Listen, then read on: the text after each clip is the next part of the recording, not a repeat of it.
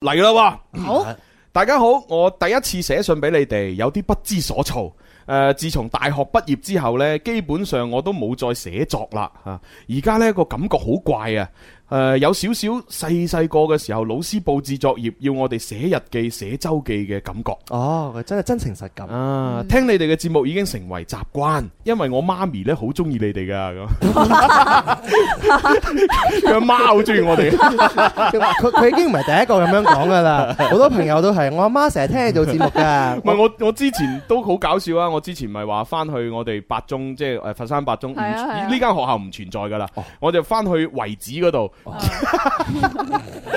即係翻去八中個校址，咁然之後咧就即係一班校友誒幾廿年咁聚會啦，咁樣嚇，咁樣幾去廿年，幾年係嘛？幾廿年我。我我誒校即係友，即係佢校友係因為八中係喺屹立喺佛山幾十年哦哦啦，哦哦哦，咁然之後就因為佢已經冇咗啦，咁啊嗯即係間學校仲喺度，哦但係誒個誒實體冇咗。哦系，OK，咁校舍喺度，咁我哋即係成班咧，即係哇歷屆嘅校友就一齊去聚會，啊咁啊聚會咁啊喺度影相啊玩啊咁樣，然之後我好記得咧，就係我當我搞完呢啲嘢走嘅時候，嗯突然間後邊有個女仔。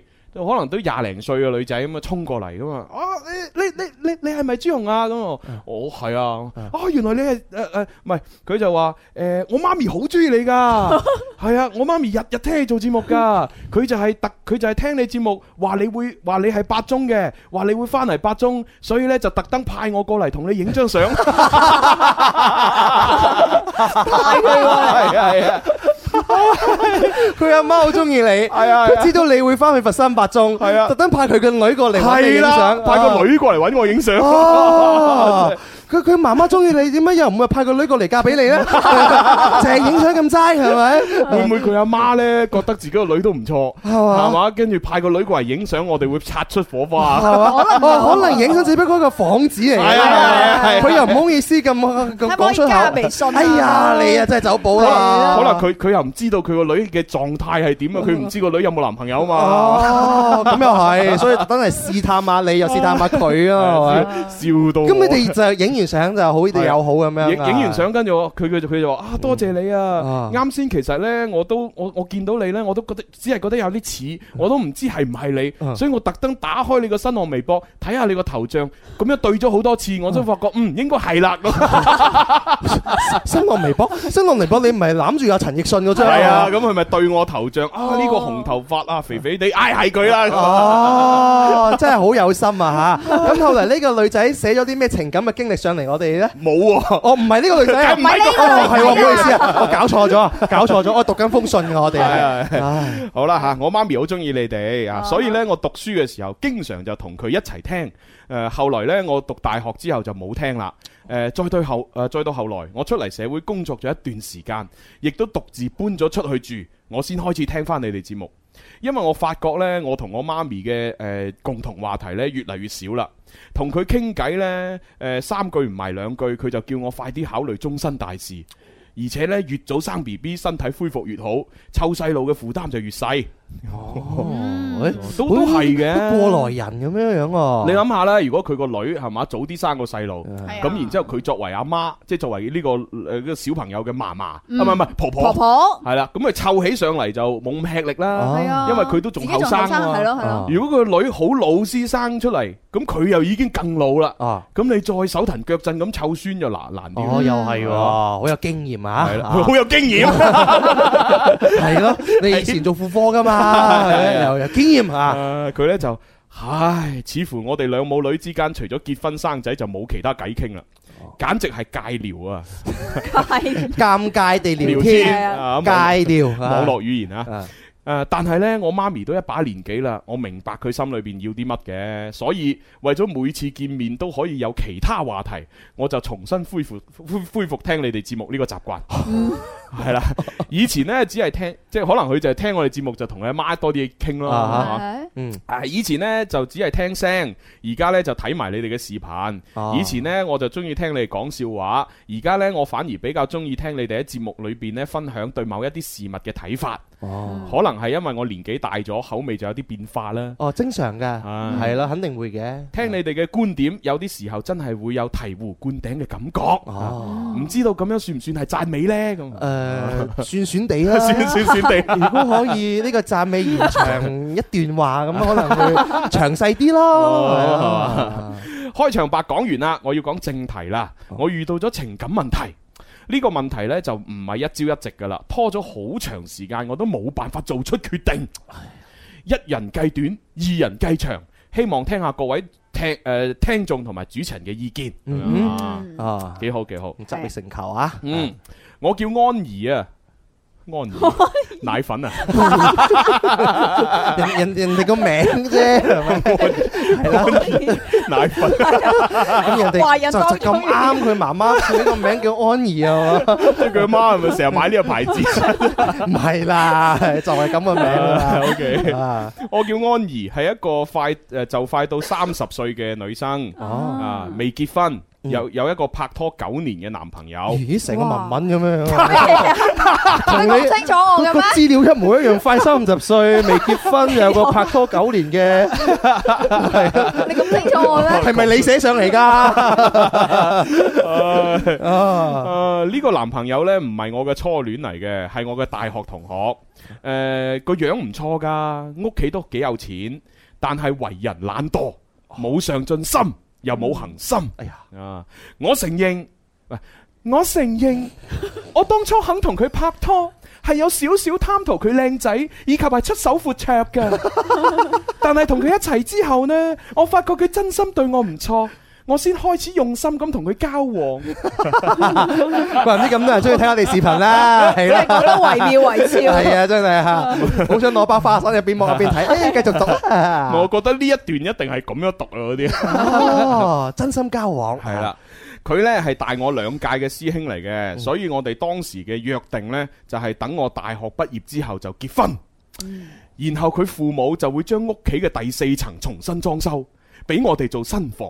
屋企嘅第四層，哇哇！咁即係佢屋企有一棟樓噶咯。佢屋企有幾多？層啊？哦第四層做新房，哇誒嗱哇！兩睇嘅，如果市區有四層嘅話，絕對有一 d 啊 e 嘅。但係好多一啲咧比較之地遠啲嘅地方咧，都嗯都係啲地價比較平啊，一起起啊成四五層繼嘅。續睇落我哋別墅去。咧啊，嗯係，佢父母呢有三棟樓，一棟就自住，兩棟就放租。哇！哇咁樣啊？係所以平時唔使做嘢都有固定收入。 哦，咁咁絕對就係啱啱講第一種情況啦，係咪哇 d e p d e 啊，好爽喎！仲使乜寫 信啫？好搭水唔需喎，要唔嫁嫁佢 啦！使諗啦。冇問題啦，唔使諗係啊，啦係啊，係啊，大家一定覺定，呃大家一定覺得咁樣好好，係咪呢？啊確實，我一開始嘅時候，我年少無知啊，我都覺得好好噶。但係凡事都有兩面咯。當我慢慢了解佢屋企嘅時候，我就發現問題啦。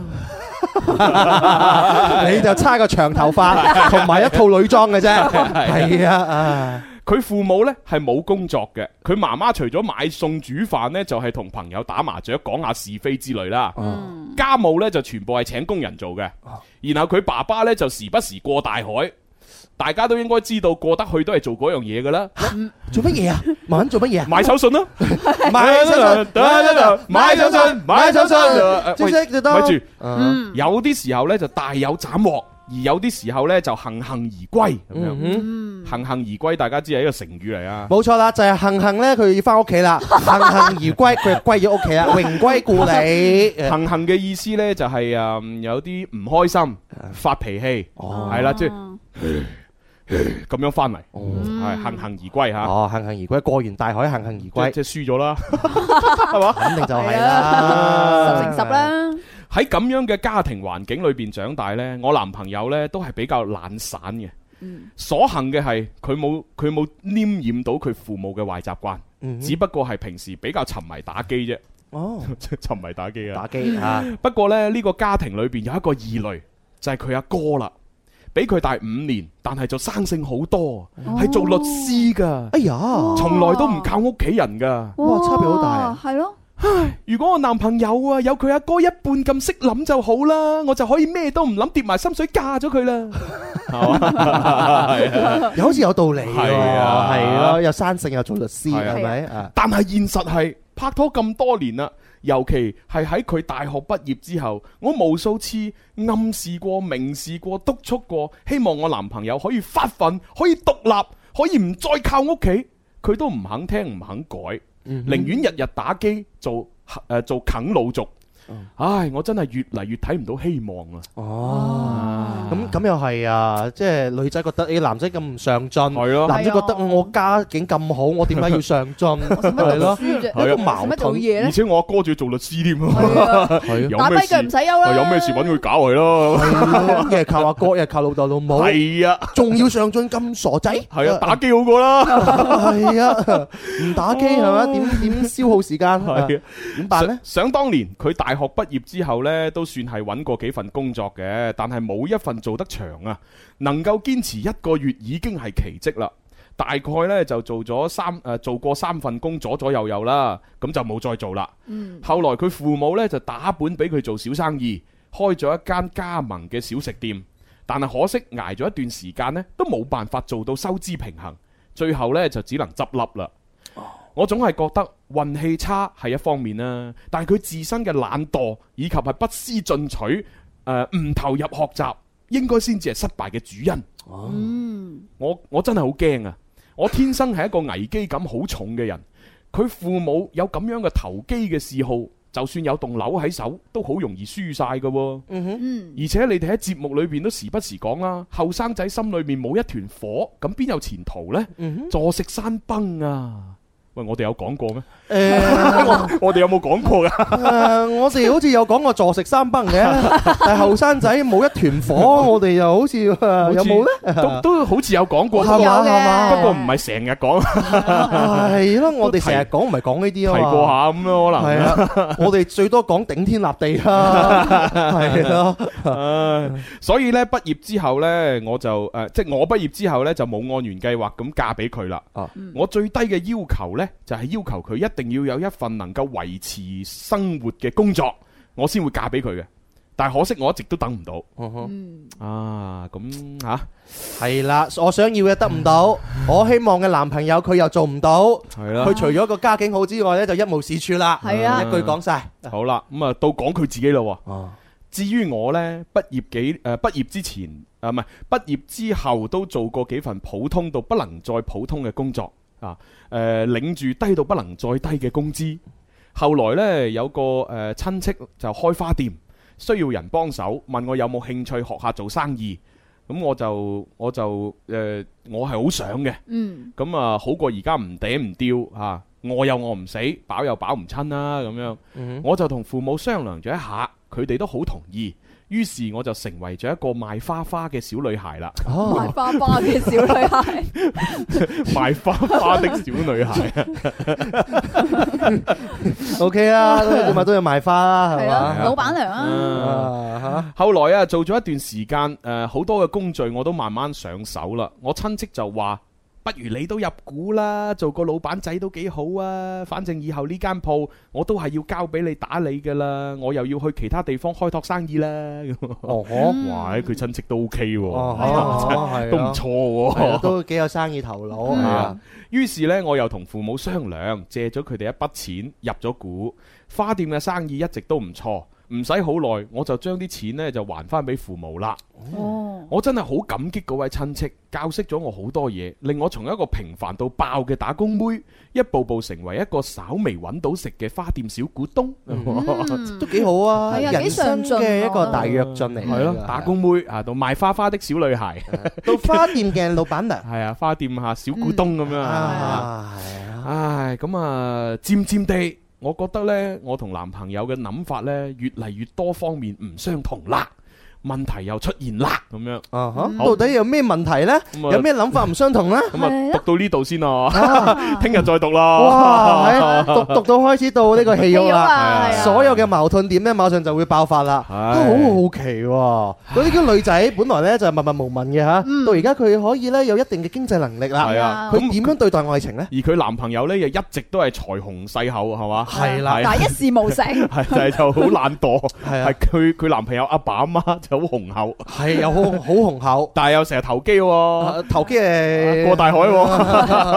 男朋友啊，中意打機喎，係咯。咁到底點樣樣咧？會唔會有一個一百八十度嘅大轉變咧？會唔會轉投入佢阿哥嘅懷抱呢？哇，係 阿喎。哥系律师嚟 噶，你諗下，通篇嘅文章裏邊咧，除咗提到呢個男仔同埋佢嘅父母，就有提到嘅佢阿哥係啦，啊啊仲有一個做律師嘅人品咁好嘅阿哥，嗯佢分分鐘有可能噶噃係。咯係啊，可能會心動喎。啊，真係點算？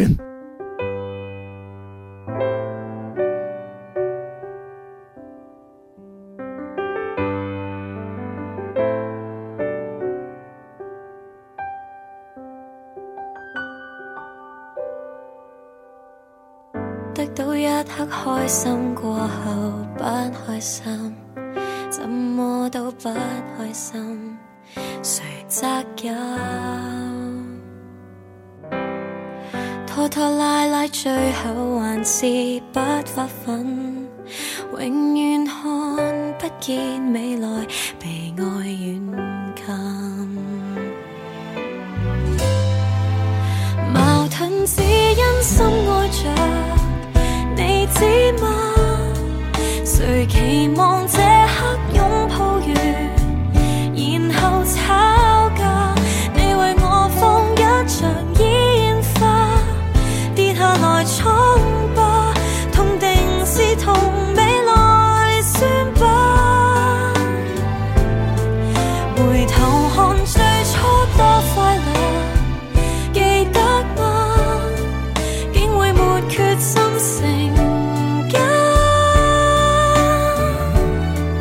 當你字字未改變，就讓我改變吧。這個決定多可怕！